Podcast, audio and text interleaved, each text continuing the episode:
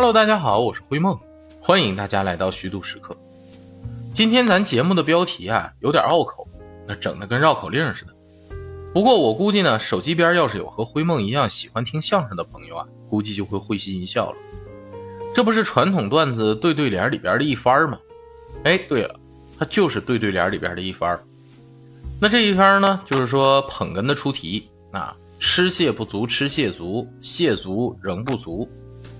意思呢，就是说吃了螃蟹啊，这螃蟹太好吃了，不够吃，就开始吃蟹腿，结果蟹腿呢仍然不够吃，所以啊就叫吃蟹不足吃蟹足，蟹足仍不足。那这个对子啊也是构思精巧的一联了。当然了，相声嘛，为了搞笑啊，逗哏那儿呢就要歪曲成比较通俗的段子才能逗人笑，所以这下联啊一般都比较难听。但这就和咱今天要聊的没啥关系了。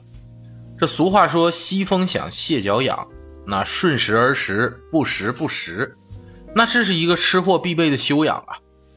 正所谓“九月团旗十月间，持蟹饮酒菊花天”。那到了秋天啊，就正是吃蟹的好时节。所以咱们今天呢，就来聊一聊螃蟹。螃蟹这种动物啊，也挺有意思。那一句话概括它的特点呢，就是坚硬的外壳下，那包裹着无比柔软的内心。外壳呢是坚硬无比啊，而且你看起来那两个大蟹钳，那绝对是威风凛凛。这威风到啥程度呢？就是你哪怕到了神话传说里，是反和水有关的神仙精怪，那手底下呀总得有个螃蟹撑撑门面。到现在不是还说吗？虾兵蟹将嘛。但特别反差的就是，不论是蟹黄、蟹肉，那都是无比柔软的食材。处理好了呀，说入口即化也不为过。这关于螃蟹的来历呢，也有这么个传说，就说啊，在大禹治水的时候，有个地方螃蟹就泛滥了。当然了，当时大家也并不知道这就是螃蟹。那大禹手下呢有个督工啊，叫八姐，啊，就派他去治理螃蟹泛滥。这八姐呢就想了个办法啊，在街边挖壕，把螃蟹啊就都引进这个壕沟里去。然后灌入沸水，把它们烫死。最后很多螃蟹都烫得通红，那还溢出香味儿。八姐呀就胆大的掰开了一只，啊吃了一口，发现挺好吃，慢慢啊就流传下来了。那以前呢，有人叫螃蟹八角虫，因为八姐是第一个敢吃它的，于是，在“解”字下面啊就加了个“虫”字，于是呢就把八角虫称为蟹。从咱老祖宗那儿呢就开始吃螃蟹，那所以做法的花样啊那是数不胜数。除了蟹肉、蟹黄、蟹膏呢都是不可多得的鲜美食材，但在西方人眼里啊好像就不是那么回事儿。这连猪下水都不怎么吃的外国人呢，螃蟹肚子里的东西在他们眼里啊那就是实打实的垃圾食品。那吃螃蟹的时候，那就基本上只吃蟹肉，剩下的呀就直接扔进垃圾桶了。所以外国有人吃螃蟹呢，那大多都是吃海蟹，海蟹肉多嘛。那要是灰梦和外国友人一桌吃螃蟹，估计就要一直念叨暴殄天物了。你说这外国人不爱吃咱们的螃蟹，但咱的螃蟹呢，还偏偏偷偷溜过去了。这美国纽约的环保部门呢，还专门发了一个文件，就是呼吁当地居民一起抓螃蟹，说是泛滥了。那急得灰梦我是直跺脚啊！这要是让我去啊，葱姜蒜我自备，我都能吃它一个村的量。但你说这螃蟹好好的中国不待，怎么还跑到外国去兴风作浪了呢？被中国人民吃怕了呀！灰梦啊，估计要是螃蟹有智慧的话呢，这还真有可能。因为这螃蟹啊，算是偷渡过去的，大概一百来年前吧。咱们中国这个河蟹呢，就在欧洲泛滥了。当时啊，中国和欧洲也有贸易往来，那都得用远洋货轮。当时货轮下水那都得有压舱水，这吨位越重的货轮呢，压舱水也就越多。那这些个水哪来呀？那都是从咱们中国的江河湖海里抽的。可能就这么着，哪下没留神，就把这淡水蟹呀也给抽进去了。这到欧洲一放水，那这些螃蟹可得意了。欧洲没有它天敌呀，那所以就开始泛滥成灾了。这螃蟹在大洋彼岸泛滥成灾，但到了咱们这个美食国度啊，就变成了供不应求。也是，毕竟咱吃了这么多年了嘛。但这螃蟹呢，食用的季节性也很强，也不是什么时候想买就能买得到的。一般来说呢，农历的四月到十月啊，是螃蟹的生长期。这过了十月份，一入冬，那天冷了，螃蟹就要开始冬眠了。所以不还有句话吗？叫“蟹立冬，影无踪”。所以你要吃最肥美的螃蟹呢，那就得赶在螃蟹冬眠之前，不然呢，就又得等一年。咱们中国人吃螃蟹呢，大部分呢讲究这个九团十尖。这尖和团啊，不是说别的，是说螃蟹的雌雄。这个蟹肚子啊是尖鳍的啊，是雄蟹；圆鳍的呢是雌蟹。这十月份呢，雄蟹的蟹膏最为丰满，那蟹肉呢也最为紧实。母蟹就要早一些，那九月份就已经合适食用了。那咱前面一直说这淡水蟹，淡水蟹的叫着呀，人家就没点高雅的名字吗？哎，有，而且这名字啊，大家也家喻户晓，大闸蟹。但你说这螃蟹就螃蟹呗，怎么还和闸扯上关系了呢？有人说呀，是说螃蟹这两个钳子像两个大闸，那这个呢也不完全准确。这事儿啊和捉螃蟹的方法有点关系。这螃蟹还没长大的时候呢，都在河湖底下沉着。等到快长成了的时候啊，这螃蟹就该往上爬了。所以才有了咱前面说的那句民谚嘛：“西风响，蟹脚痒。”那这时候呢，捕蟹的人呢就在港湾那儿设一道竹子做的闸，然后晚上呢点上几盏灯。这螃蟹也比较喜欢光，那就会爬到这竹闸上面。等到这天要亮没亮的时候。哎，捕蟹人一过来，把竹闸一提，这竹闸上就全是螃蟹，就把螃蟹啊收到囊中去了。就这么着，螃蟹呢就有了大闸蟹这么个名字。当然，也不是说所有螃蟹都这么逮哈。北方的螃蟹呢，大多在稻田下头。灰梦老家辽宁有个地方叫盘锦，这盛产的呀就是蟹田大米。据说这螃蟹吃了稻田里的微生物和枯枝败叶啊，大米呢吸取了螃蟹的排泄物。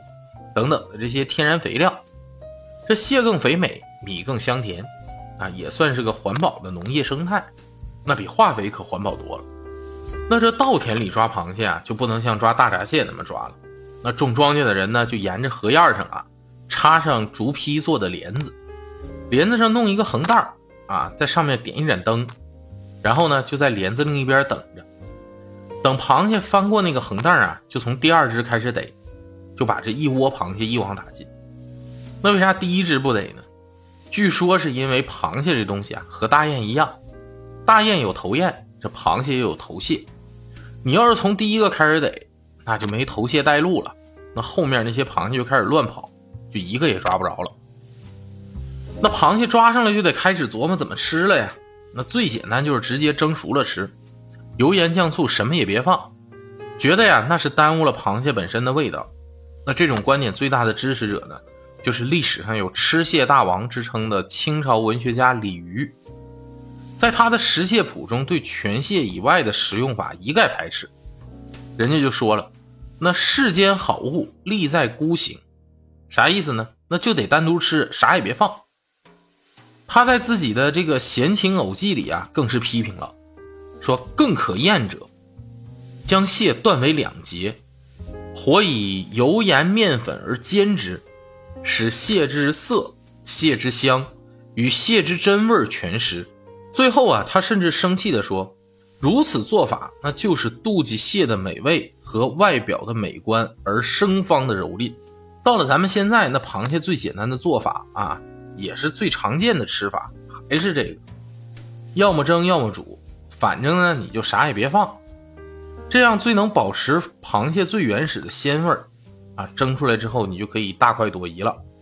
当然，这出锅之后的螃蟹呢，肯定得蘸着料吃，啊，吃蟹的蘸料也挺特别，那得配姜醋汁儿，因为这螃蟹属寒性，那姜醋汁儿的味儿呢，能衬托出这螃蟹的鲜美，那又能驱寒。做姜醋汁儿也比较讲究哈，要去皮的姜末、镇江的米醋和白糖。姜末是越细越好，那越细的姜末呢，越容易出味儿。镇江米醋啊，是大家约定俗成的讲究，其实你放别的醋也没啥，白糖呢也得准备一小撮啊，把这三种调料分别搁在三个小碗里，每一个小碗呢还得配上一个小勺，这就是照顾所有人的口味儿。吃螃蟹的时候，你爱吃甜一点的呢，你就多放点糖；你爱吃酸点的呀，你就多往里放点醋。那除了姜醋汁呢，吃螃蟹也少不了酒。有蟹无酒，这可是个大煞风景的事儿啊。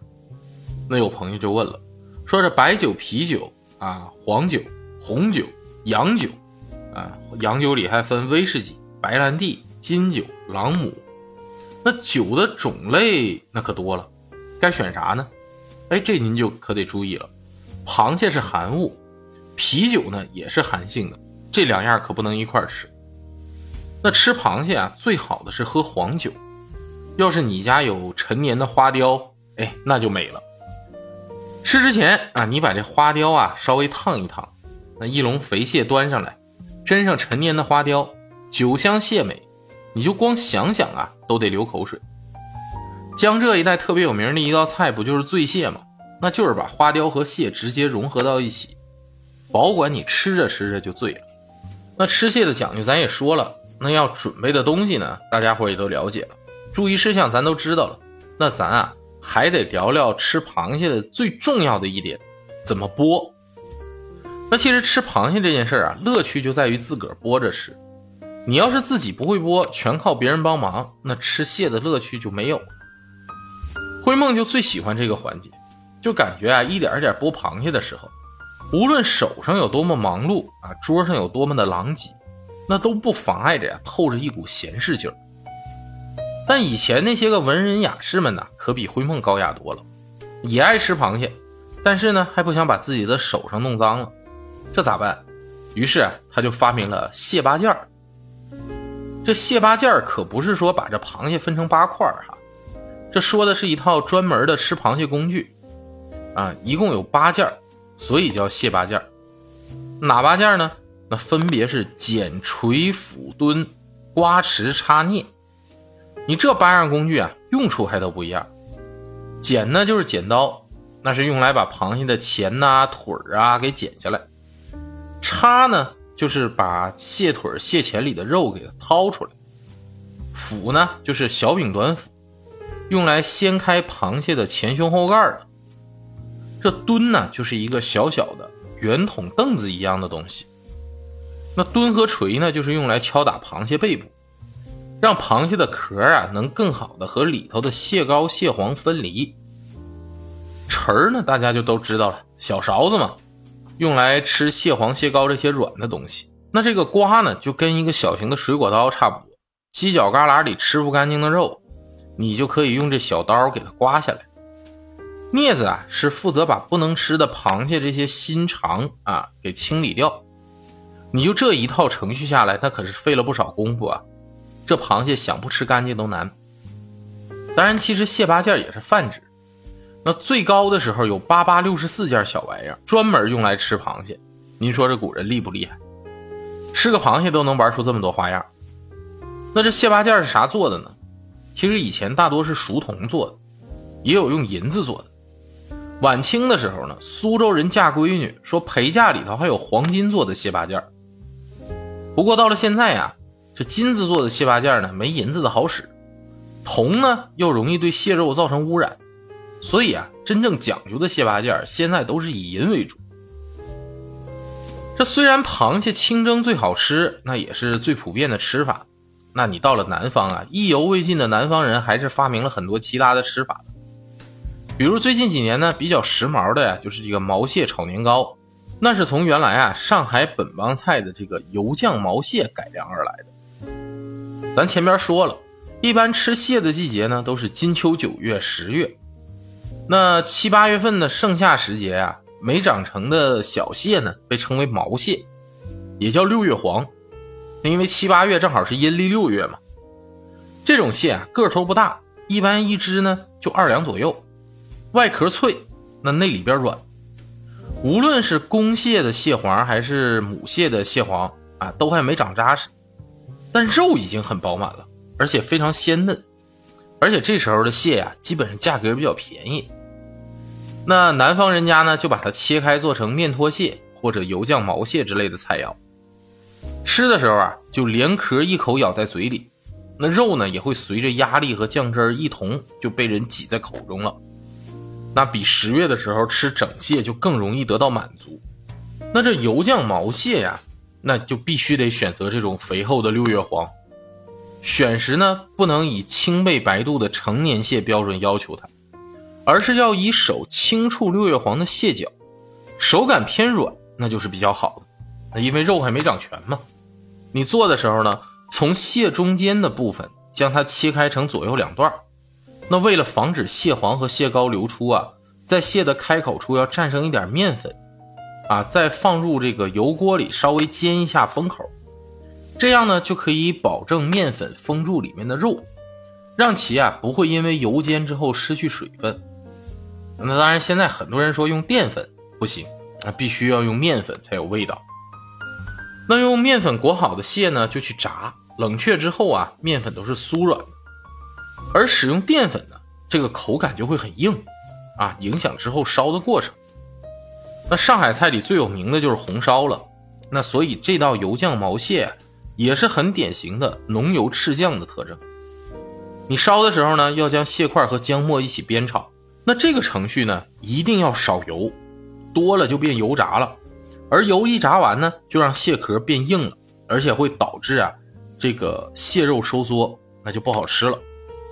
然后淋上些黄酒，你等酒气升腾的时候啊，加入老抽和生抽混合调制的这个酱油啊、白糖啊、水呀这些料。你慢慢就烧出浓郁的酱香味儿。那最后一道工序呢，就是用淀粉勾芡啊，再烧煮收汁儿。煮成的油酱毛蟹啊，色泽橘红，被浓厚的酱汁包着，内里肉质啊是非常鲜嫩的。你起锅的时候再趁热淋上点香油，那不仅视觉上更有油亮感，而且香油呢遇上热蟹，香气和热气一交织，哎，那非常诱人。